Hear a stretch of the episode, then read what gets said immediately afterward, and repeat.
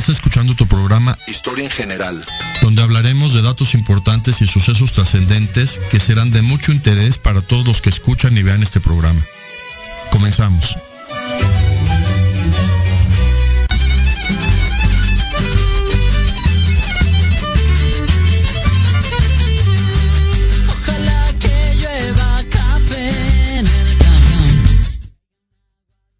Buenos días.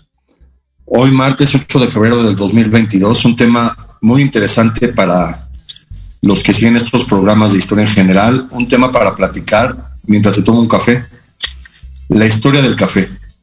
Tema muy muy interesante con datos que van a parecerles muy muy sorprendentes porque todos los que tomamos café creemos que es algo comercial que compramos la botella de café, nos servimos café, tomamos un café en las mañanas y, y vamos por la vida. Pero hay datos muy interesantes de la historia de este producto alimenticio que ha cambiado la historia de la humanidad, literalmente desde que se empezó a utilizar formalmente, más o menos a partir del siglo XVII, de 1600, que ya se empezó a utilizar el café como alimento y como estimulante. El café es un estimulante, finalmente, que, que tomamos muchísima gente, nos preparamos nuestro café y además de que es rico, que lo caliente, calma interiormente al cuerpo, tomar algo caliente, saber datos de cómo ha surgido el café durante toda la historia y cómo existe ahora tan fácil de preparar como simplemente calentar agua y agregarle café en polvo. Cómo surgió toda esta tendencia humana de, de tomar café prácticamente en todos los países del mundo y prácticamente en todas las culturas, de alguna manera toman café. Todo inició cuando se empezó a tomar té. El té se conoce desde hace 5.000 años. Es muy, muy interesante cómo se empezó a utilizar hierbas con sabor para preparar bebidas calientes en China. El té es originario de China. En el año 2737, antes de la era común, antes de Cristo, el rey Shen Nung, o emperador más bien, de China, comenzó a utilizar el té para tomarlo como bebida, como bebida diaria de, consumo en China. Porque además el té finalmente es una bebida caliente que, que aunque tiene muchas propiedades, inclusive medicinales, que se han utilizado muchas plantas y muchas cuestiones de herbolaria en diversas culturas, incluyendo la, la mexicana, para preparar medicamentos en base a hierbas y prepararlos con infusión caliente, con agua caliente, que esto se llama té. Así surgió la idea de utilizar una planta en agua caliente que fuera el café. ¿Y cómo surge esto? Hay muchas teorías. Todo se sabe que empezó en, en, Etiopía por el siglo IX, por el año 1000. Hay varias historias y leyendas de cómo se descubrió que el cafeto, la planta de, del café, podía tener propiedades de, de tomarse y ser estimulante. Y es muy interesante porque exploradores que llegaron a Etiopía, África, desde esa época, es la época de, de que surge también la película de Tarzán. Exploradores ingleses que llegan a, a diversas zonas de África a, a, conocer, a conquistar, de hecho a conocer la, la, vida animal, la vida silvestre, que no se conocía mucho, hacían expediciones, y de ahí surgió la idea de que había un hombre que, que lo criaron los monos y fue la idea de, de la leyenda de Tarzán. Muy interesante que también por esa época empezaron a ir exploradores a Etiopía y veían que los pastores de cabras, cuando las cabras iban a comer estas plantas de, café, con toda la semilla de, del cafeto, las cabras se ponían muy alebrestadas o muy estimuladas. Por eso se dice comúnmente que pierde la noción dicen que se le van las cabras, ¿no? Es muy interesante de dónde surge esta idea de, de que las cabras fueron las primeras que comían esta planta del café, se estimulaban. Entonces los exploradores que conocieron esta planta en Etiopía la comenzaron a utilizar, que ya se utilizaba en África, entonces la empezaron a utilizar en diversos productos como si fuera té, pero en vez de poner planta de té ponían la, la planta del café o la semilla del café y se servían el té, el café, pero y esto finalmente fue trasladado de alguna manera a Yemen, porque en Yemen estaba una, un puerto que se llama el puerto de Moca. También muchas, en muchas partes del mundo al café se le llama moca o café tipo moca.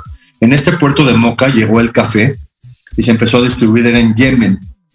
Yemen podría ser el país que hubiera patentado el café, igual que México hubiera patentado el chocolate, si Yemen hubiera tenido esa, esa idea de, de un producto que en la actualidad es tan vendido y tan utilizado.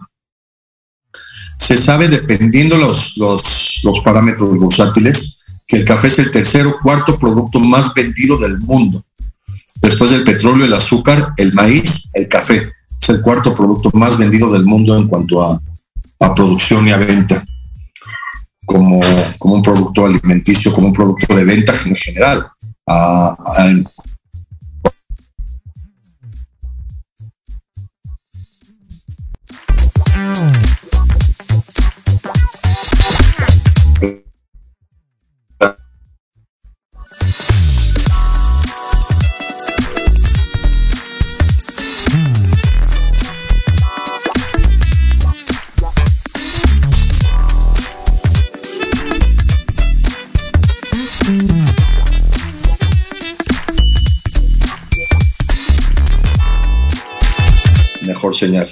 Allá.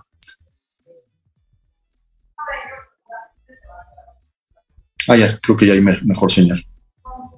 Entonces fue en Yemen donde empezó a distribuirse el café, más o menos a, a finales del siglo XVI, principios del siglo XVII, como Yemen tenía mucha relación mercantil con Venecia, el café llegó a Venecia a principios del siglo XVII y así se empezó a distribuir en toda Europa literalmente a partir de, de Venecia.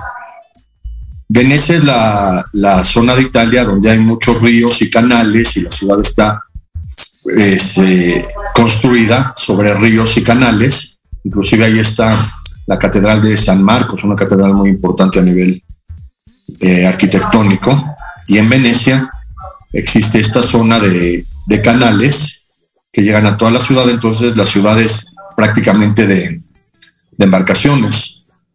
Cuando llegaron los españoles a Venezuela, también había muchos canales de ríos en Venezuela, por eso le llamaron Venezuela. Venezuela es como la Venecia pequeña. Es un dato muy interesante de el nombre Venezuela.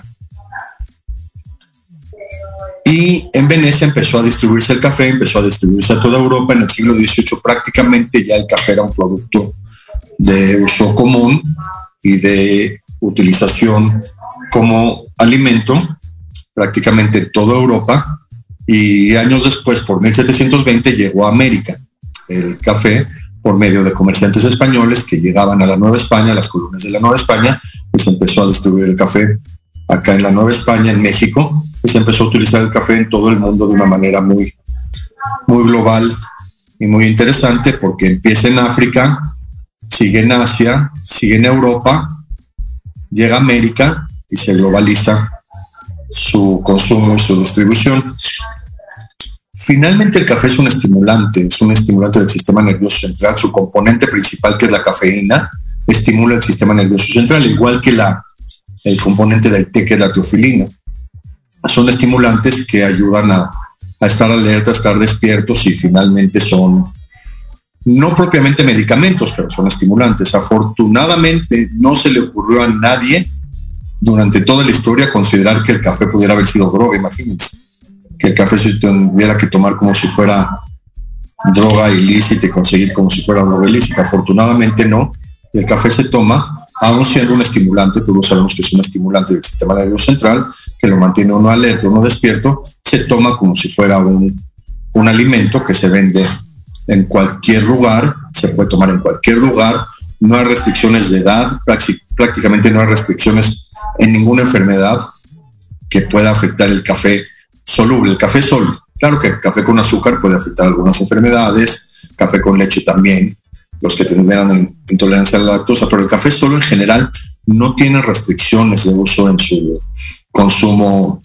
a cualquier edad se podría tomar. De hecho, hay un problema en recién nacidos que nacen con algún problema de apnea de recién nacidos, se llama apnea, que son bebés que, que tardan en respirar. Y a estos bebés se les puede dar cafeína. Literalmente la cafeína del café se utiliza como estimulante para los bebés que tienen este problema que se llama apnea respiratoria, que es un problema, no es común, pero existe, existe la apnea respiratoria y se les da cafeína y también hay estudios que también se les puede dar a los bebés teofilina. Entonces es un, un alimento, el café, muy utilizado, sin restricciones, cualquiera lo puede tomar y es un alimento que genera estimulación. Desde un punto de vista médico se sabe hay estudios muy, muy interesantes, que la cafeína puede ayudar a quitar el dolor de migraña, porque la cafeína tiene cierto efecto de, de, regular la circulación sanguínea cerebral. Entonces se puede utilizar cafeína para controlar el dolor de migraña. Ven qué interesante. De hecho, hay medicamentos que contienen cafeína. Tienen algún analgésico como paracetamol o aspirina y tienen además cafeína para controlar el dolor de, de, migraña. Hay muchas marcas que, que, no vamos a decir las marcas, pero sí hay muchas marcas de medicamentos con cafeína para la migraña. Y además de la migraña y de la utilización para las apneas del recién nacido, la cafeína, sobre todo el café, se han hecho estudios muy interesantes, muy serios, muy prospectivos, no como los de la ivermectina, pero ese es otro rollo porque finalmente la ivermectina pues es un antiparasitario los que lo tomaron pues se desparasitaron.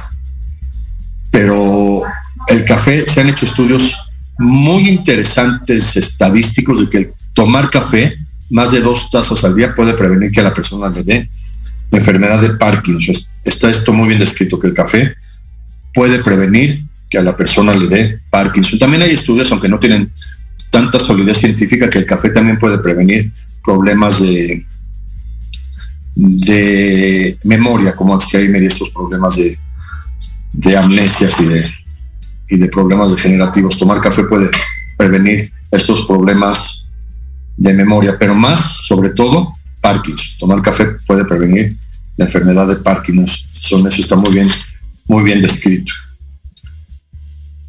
Los ingleses, como siempre han sido aparte, siempre han tenido mucho su estructura fundamental de, imperio, admirable finalmente, finalmente es admirable. En Inglaterra decidieron que los coches se manejaran del lado derecho, aunque casi todos los demás países del mundo se maneja del lado izquierdo. También los ingleses prefirieron mucho más tomar té que café y establecieron muy interesantemente la hora del té, que es un, un ritual, prácticamente un ritual inglés, que es a cierta hora del día, todos eh, dejan de hacer todas sus actividades para tomar su té. Es la famosa tea hour. Les gusta mucho en Inglaterra tomar café, perdón, té negro. Que el té negro, en cuanto a propiedades estimulantes, es muy parecido al café. El English, le llaman creo que English breakfast, desayuno inglés, al café negro y, lo siguen tomando, toman té en vez de tomar café, aunque en muchas otras partes del mundo es muy común y muy socorrido tomar café. Como dice la canción de Belinda, tomar junto a ti el café de las mañanas es muy, muy satisfactorio. Es una costumbre. El café rico, lo calientito, siempre relaja por dentro al, cuerpo, al llegar lo caliente al, a la boca, al esófago, al estómago, de alguna manera relaja tomar el café caliente y, y esto ayuda mucho a tener una rutina, aunque sea de, de preparar el café, tomárselo a cierta hora con cierto rigor rutinario, porque el hombre es un animal de rutinas. tenía un amigo muy, muy conocedor de café, que él siempre decía que el café se debe tomar solo. El café, decía, mi amigo se llama Roberto, que, que no se debe ni endulzar, ni ponerle leche, ni nada, que el café se debe, para disfrutar el café debe ser el café solo. Hay muchísima variedad de cafés, dependiendo la zona, dependiendo del cultivo, por eso el café colombiano tiene tantas características, por el suelo colombiano que toma la planta y, y logran con, con la, el cultivo de la planta. Ah, perdón.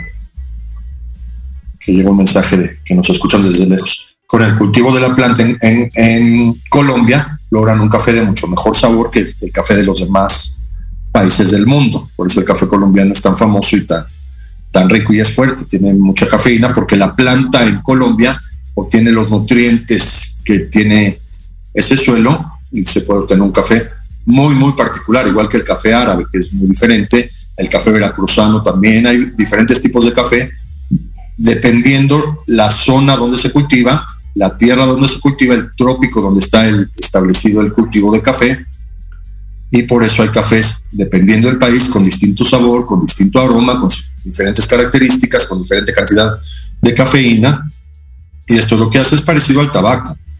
Eh, ya lo he comentado, el tabaco en Cuba para hacer los puros cubanos es muy, muy diferente al, al, tabaco que se puede utilizar en otros, en otros países, incluyendo en República Dominicana, que es muy cerca, pero nunca se compara el tabaco de Cuba al tabaco de, de, de otros países o de otras islas.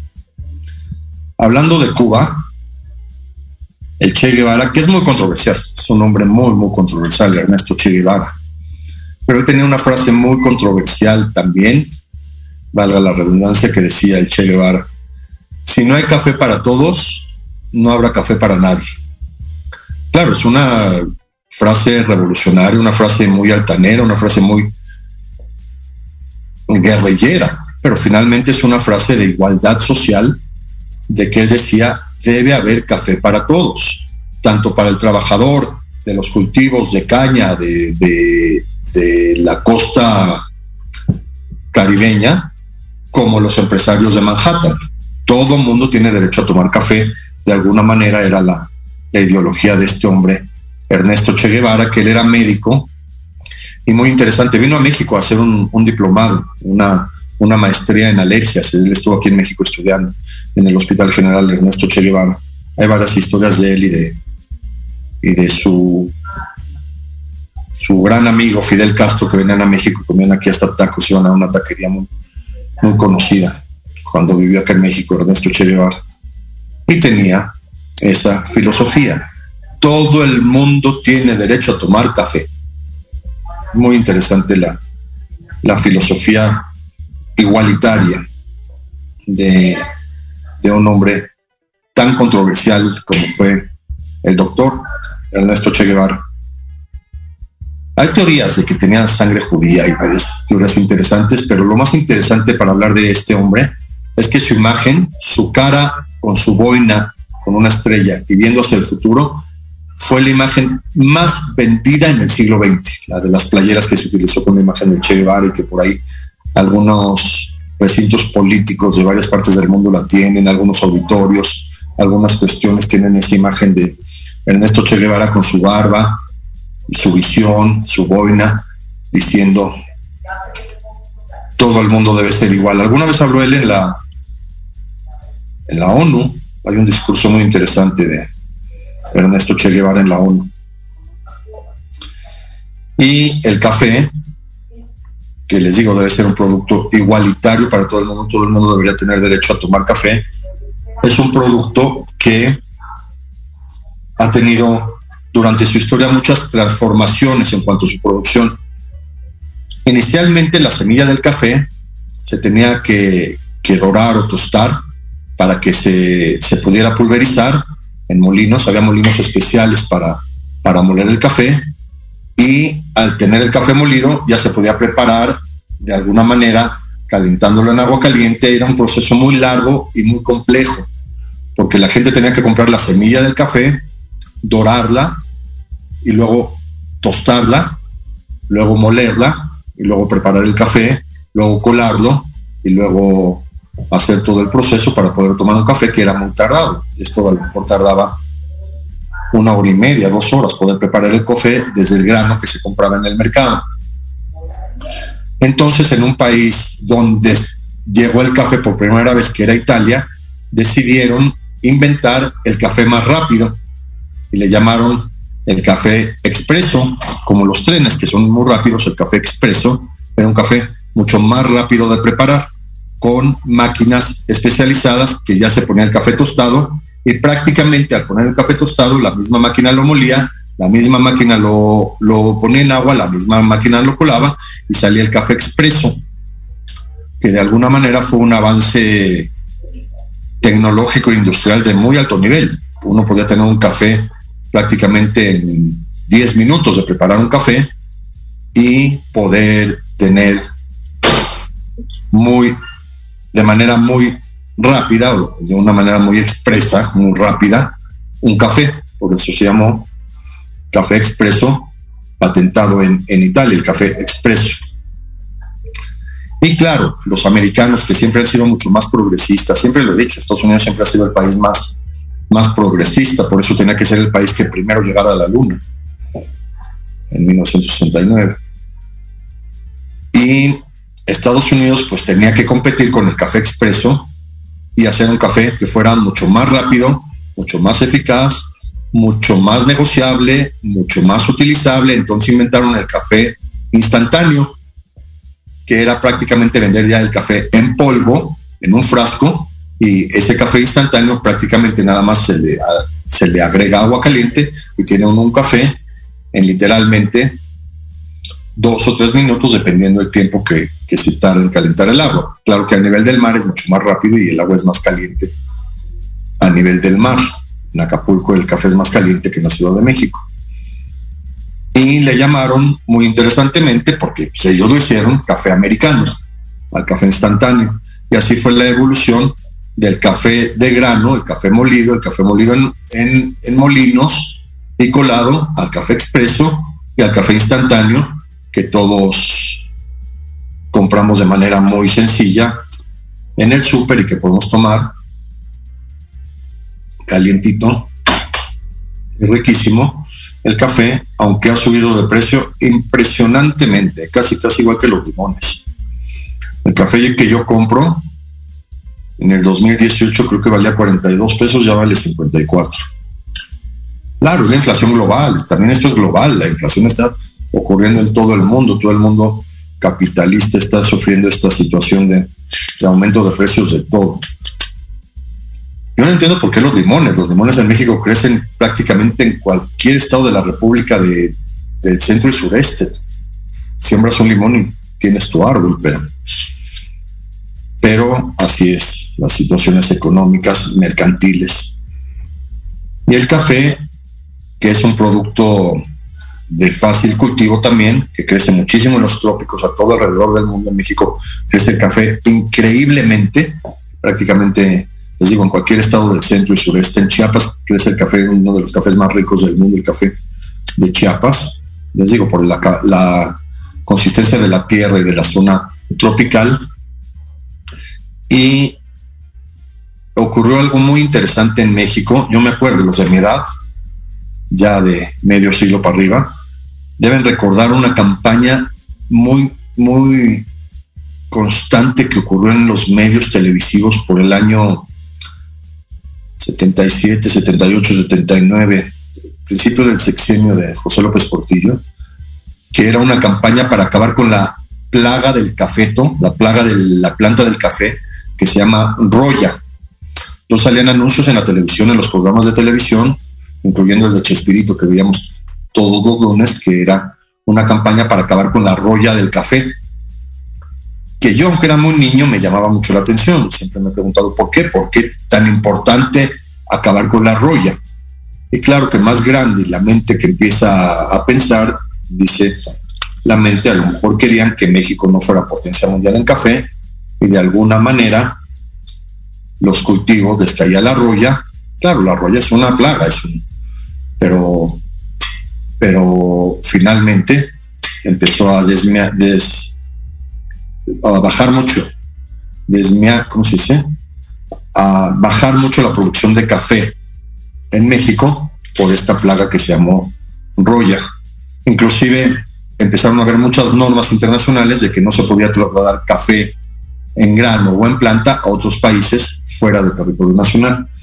Seguimos después del corte hablando del café y de temas muy interesantes sobre el consumo de café en el mundo. Ahorita seguimos. Oye, oye, ¿a dónde vas? ¿Quién, yo? Vamos a un corte rapidísimo y regresamos. Se va a poner interesante. Quédate en casa y escucha la programación de Proyecto Radio MX con sentido social. ¡Uh, la, la chulada!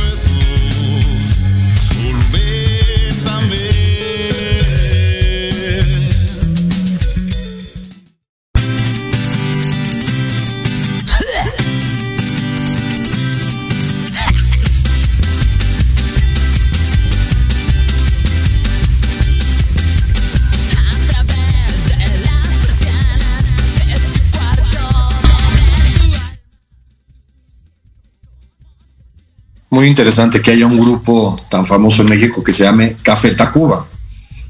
Era un grupo, el grupo de, de tienen canciones muy intelectuales, ¿eh? Café Tacuba, y se llaman como un restaurante de la calle de Tacuba, no Café Tacuba.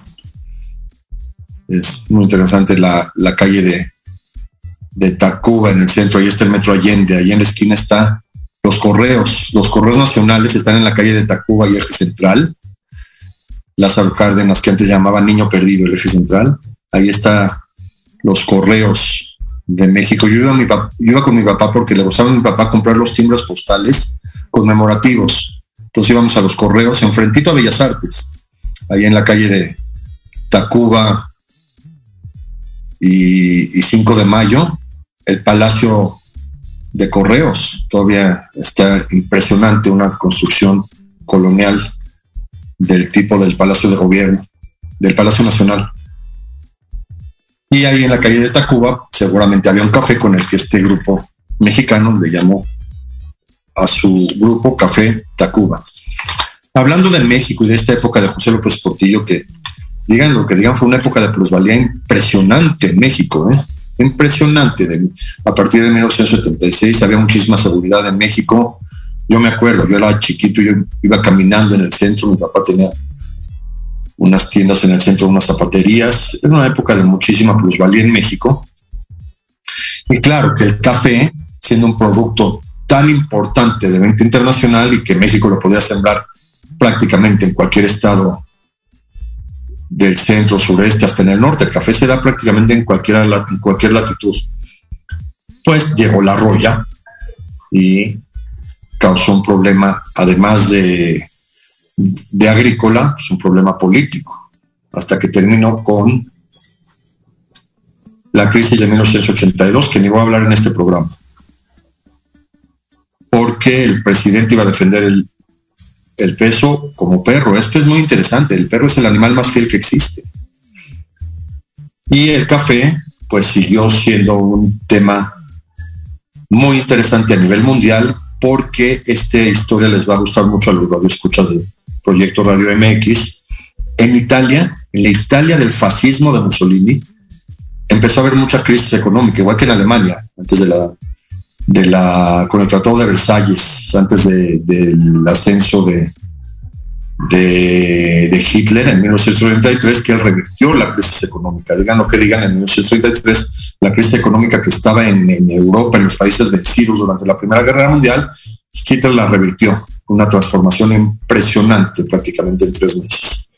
Pero antes de esta época, de 1918-19, que terminó la Primera Guerra Mundial, a 1933 en Italia, la gente iba a tomar su café expreso, que, era el café clásico de Italia. Se formaban en, las, en los cafés para tomar su café expreso y poder estar tranquilos y poder este, este, relajarse con el café. Hasta ahorita el café, digo, como estimulante, finalmente al quitar el sueño y al generar alerta, también genera satisfacción. Entonces hay una historia muy interesante de varias zonas de Italia, sobre todo las zonas más, más de italianos como Sicilia, Livorno, Nápoles, Pisa. Empezó una costumbre muy interesante en la Italia fascista de Mussolini, que el que llegaba a comprar un café expreso lo pagara doble. El café costaba en esa época 10 liras, porque era la moneda de Italia antes de los euros, la lira italiana, el, el que le servía el café le decía que lo pague doble. Entonces, todo mundo que llegaba en Italia a formarse pagaba dos cafés. Y los que se formaban y no tenían dinero podían recibir un café gratis de los, del que el de adelante pagaba. Mira qué interesante qué grado de hermandad tenían los italianos, que finalmente los italianos son latinos, son las mismas raíces de, de- de latinos de España, de, de México, de Latinoamérica. Los italianos son latinos. Por eso el latín es el idioma de, de, de la Italia antigua, el latín, que hablaba Miguel Ángel. Y en esa época de Italia, principios mediados del siglo XX, se quedó esa costumbre de que el que llegaba a comprar un café expreso lo pagaba doble y el que se formaba y no tenía dinero, el, el expendedor le daba su café sin cobrarle y nadie se enteraba en toda la fila que llegaban a comprar café quién era el que pagaba y el que no, porque todos en la fila, pues al llegar al, al mostrador, unos pagaban, otros no y todos podían tomar café expreso de una manera muy interesante, de una manera muy fraternal y de una manera muy filantrópica. Esto lo hacían en Italia, varias personas lo, me lo han contado y varias personas lo han corroborado que esto existía en Italia para tomar café expreso en estas ciudades y sobrevivir, sobrevivir a, la absurdamente histórica Segunda Guerra Mundial. Y muy interesante de- del café, cómo el café se ha comportado como un fenómeno social de conciliación, de negociación, hasta de enamoramiento. Ir a tomar un café ya es una práctica común en muchos países del mundo para hacer un negocio, para sentarse a platicar, para resolver un problema, para tener una relación de pareja, para resolver situaciones. Por eso la canción padrísima de me gusta mucho de Joan Sebastián, que paz descanse, y Alberto Vázquez, un hombre impresionante, Alberto Vázquez. Serenata. Amigo, te invito a una copa, ya no tomo. Bueno, te invito a un café, que quiero recordar de época loca. Vean qué interesante. Vamos a tomar un café y vamos a, a recordar nuestra, nuestra vida y nuestra historia. A los dos tu- tuve el honor de conocerlos, tanto Alberto Vázquez como a Joan Sebastián. Yo siempre he dicho que Alberto Vázquez es el mejor cantante en cuanto a voz de México. Es el Frank Sinatra de México, su voz es inigualable. Claro, diferente a José José, pero Alberto Vázquez debió haber sido tenor impresionante con esa voz y esa capacidad. Por cierto, el programa que entra, vamos a volver a hablar de rock and roll con el maestro Eric Tucho. A ver si retomam- retomamos a Alberto Vázquez, Enrique Guzmán, a los. Y esta canción, amigo, te invito a un café, es muy interesante desde un punto de vista de lo que puede lograr sentarse a tomar un café, a platicar, mientras el café hace su efecto relajante y estimulante, platicar con una persona o con varias personas para lograr un objetivo, una resolución, una negociación, una relación de pareja. El café es muy importante en cuanto a, a to- tomarlo con otra persona, sentados ya, ya y de alguna manera apaciguándose lograr que esto se, se logre al ir a tomar un café. ¿Cuántas frases hay de, bueno, vamos a tomar un café, te invito a un café, oye, tengo que platicar contigo, te invito a un café, nos vemos en el café, etcétera. Inclusive los congresos de medicina, que, bueno, antes de la pandemia, que eran congresos, yo me acuerdo, llegué, congresos, el más grande que fui, de 10.000 asistentes, un congreso internacional de pediatría siempre, siempre en los congresos de pediatría, bueno, en los congresos en general de medicina, siempre puestos de café y galletas. Siempre, siempre, siempre, siempre. Es una costumbre muy, muy interesante de, de, los médicos. En todos los hospitales, en todos, lo puedo asegurar, en todos los hospitales de México, en las salas de México, hay una cafetera. O por lo menos una botella de café y, y algo para calentar agua, ya sea desde una parrilla o un, un hornito. En todos los hospitales, todos los médicos tomamos café. Es parte de la rutina médica y de la socialización de, de, de los humanos, de todas las profesiones. Los abogados también siempre dan con su café. En las universidades también, yo doy clases en, en varias universidades privadas y en todas había su sala de café para los maestros. Y, y, de varios tipos de café, claro. A que le gusta con leche, cappuccino, moca, café americano. Y era muy agradable. Entre clase y clase o en estados de, de estar tranquilos en la universidad y tomarte un café.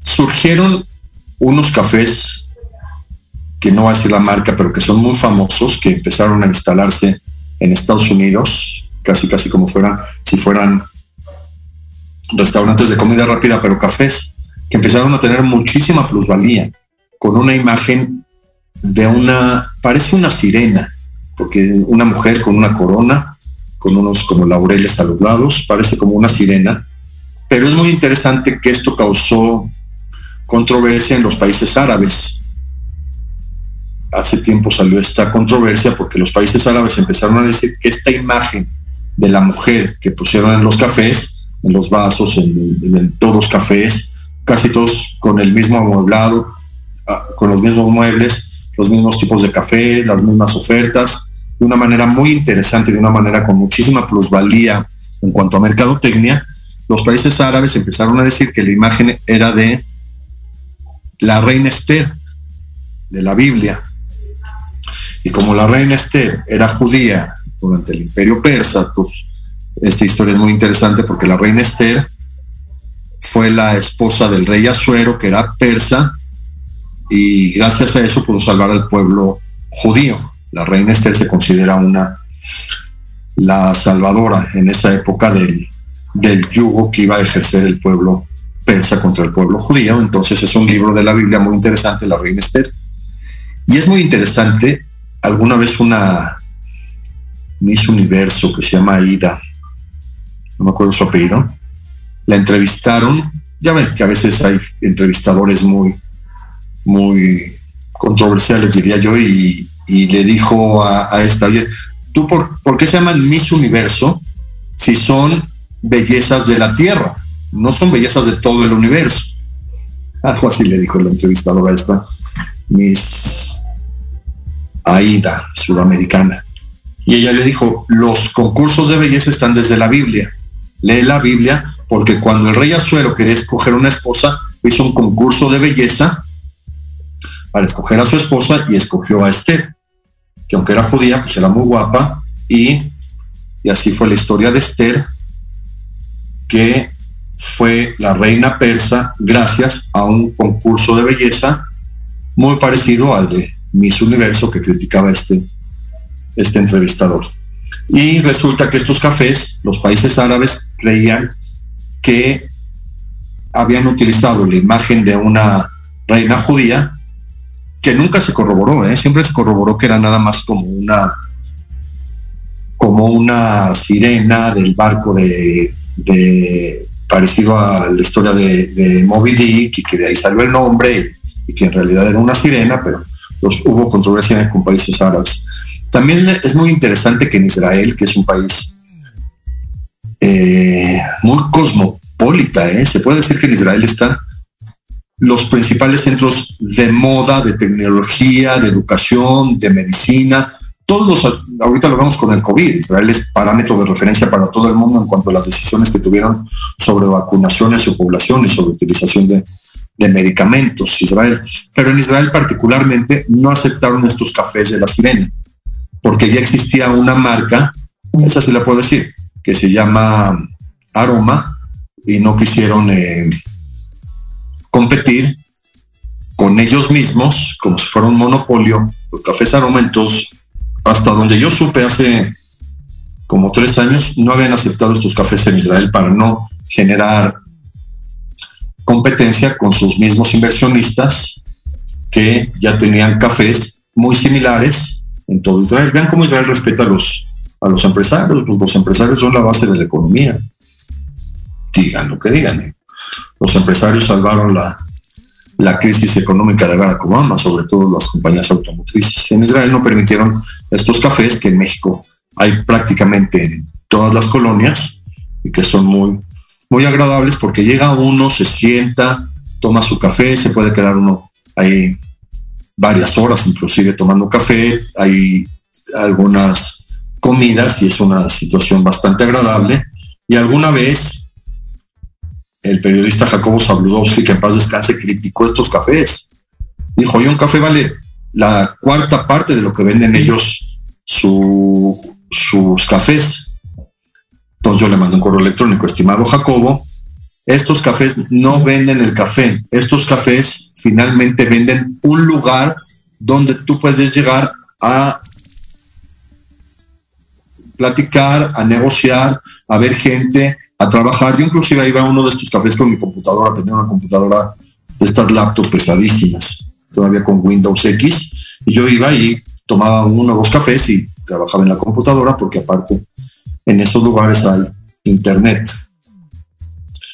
Y bueno, que en paz descanse Jacobo, no me contestó, pero también le mandé un correo al director general de estos cafés, que se apellida como el que el que hizo las tiras cómicas de Snoopy, ¿no?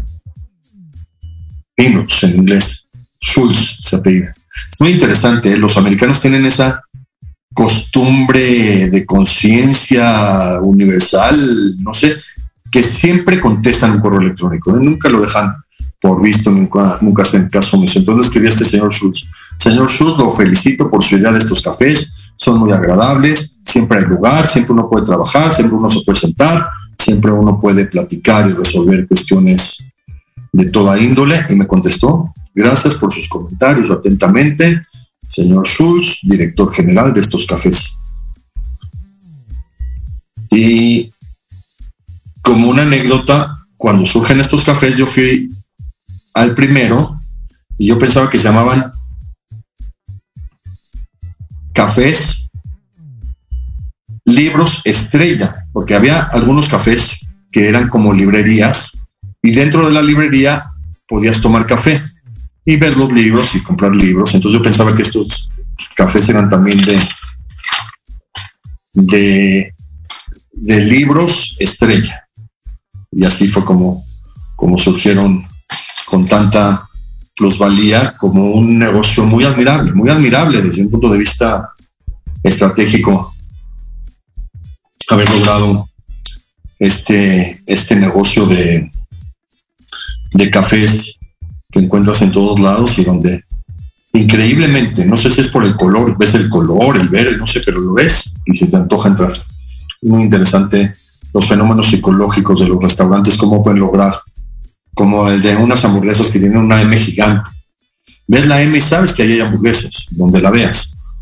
Iguales son estos fenómenos humanos y sociales que generan que, que la gente vaya, la gente consuma, la gente genera todo un sistema económico de muy alto nivel y que todo esto pueda generar toda una, una plusvalía económica de toda la gente que trabaja en estos cafés y más en México, que también muchos de estos cafés están en zonas que no hay estacionamientos públicos, entonces también estos cafés les dan trabajo a los muy, muy famosamente reconocidos franeleros, que son una comunidad en México. Es muy interesante los franeleros, cómo, cómo existen en, en las calles de la Ciudad de México para cuidar los coches. Tienen su, un trapo que se llama franela, por eso lo llamamos franeleros. Te estacionas, te pueden cuidar el coche, puedes bajar, tomar tu café, platicar con la gente que vayas, reconciliarte, hacer todo lo que tengas que hacer en el café. Y estas personas que son familias y son, son prácticamente un gremio, te cuidan tu coche, sales y te puedes ir en tu coche después de haber tomado un café y después de estar con esta situación de tomar un café gracias a que fueron exploradores a Etiopía y vieron a las cabras volviéndose locas tomando café.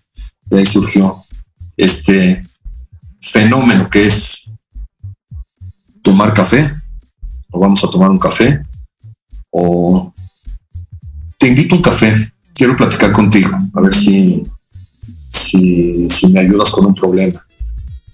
O sabes que acabo de emprender un negocio, me late mucho platicar contigo, estoy vendiendo seguros, te invito a un café y te platico qué tipo de seguros tengo y a ver si te conviene pasarte conmigo y, que yo sea tu agente. Y todo gracias un café, tomar un café y lograr toda esta situación. Hay un fenómeno en la cultura árabe muy interesante que es la lectura del café. Se utiliza un café que tiene asiento, que por el tipo de, grano, es un grano que, que, no se disuelve. Entonces, al, al, hacer un café, café árabe, un café turco, con este polvo de café, el café deja un asiento. Después de tomarlo, deja un asiento, se voltea la taza totalmente en un plato, en una servilleta, y el café va chorreando por dentro de la taza y deja una imagen marcada en todo alrededor interno de la taza, en toda la cara interna de la taza, y, y dicen que ahí se puede leer tanto el pasado como el futuro, como muchas cuestiones tipo las, las cartas que se leen, se puede leer el, el café, tipo el tarot. Claro, es una costumbre, rayando la, la superstición, pero existe, existe la lectura del, del café como un, fenómeno interesante de, la cultura árabe que la adaptaron los gitanos. Los gitanos en general también son de los que leen eh, las cartas y la mano y el café. Los gitanos que afortunadamente siguen existiendo en todo el mundo a pesar de la Segunda Guerra Mundial y que tienen esta costumbre también de poder leer una taza de café turco después de haberse tomado y que existe como una, una costumbre muy, muy, muy interesante de, de cómo, de cómo esto se logra al tomar un café.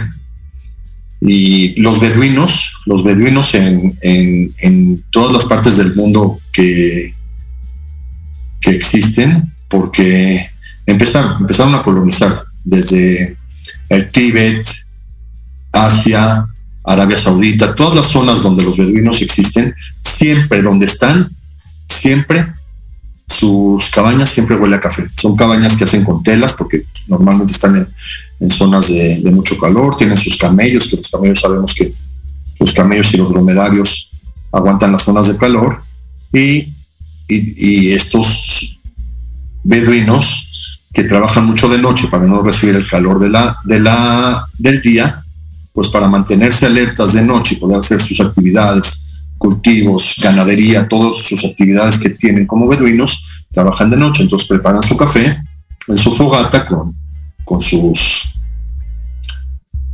se llaman, no son exactamente pocillos, tienen un nombre, eh, es un pocillo como largo. Antes los beduinos calentaban el, ca el café en unas ollitas que se llaman cáliz, un cáliz, que era como una ollita así.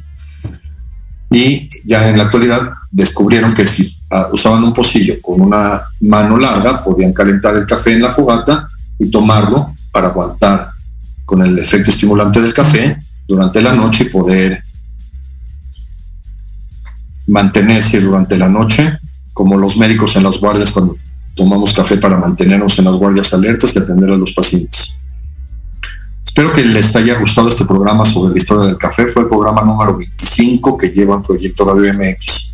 El próximo martes, ojalá que pueda el maestro Rick Tuch poder acompañarnos por vía Zoom, porque es maestro de tiempo completo. Si nos puede acompañar, vamos a seguir hablando de la historia del rock and roll, porque el programa que tuvimos con él tuvo muchísima audiencia y muchísimos comentarios extraordinarios de todo lo que platicamos con el maestro Rick. Sería el próximo martes. Gracias y buen día.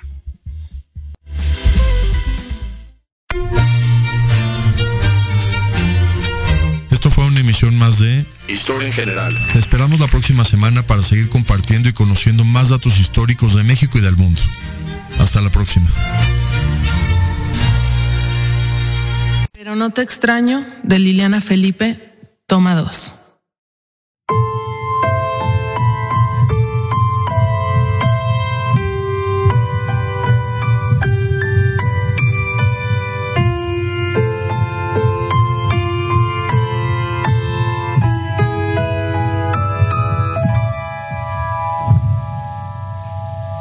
Pero no te extraño. Hay veces que sueltan dentro de mi cuerpo todos los delfines y dos lobos marinos y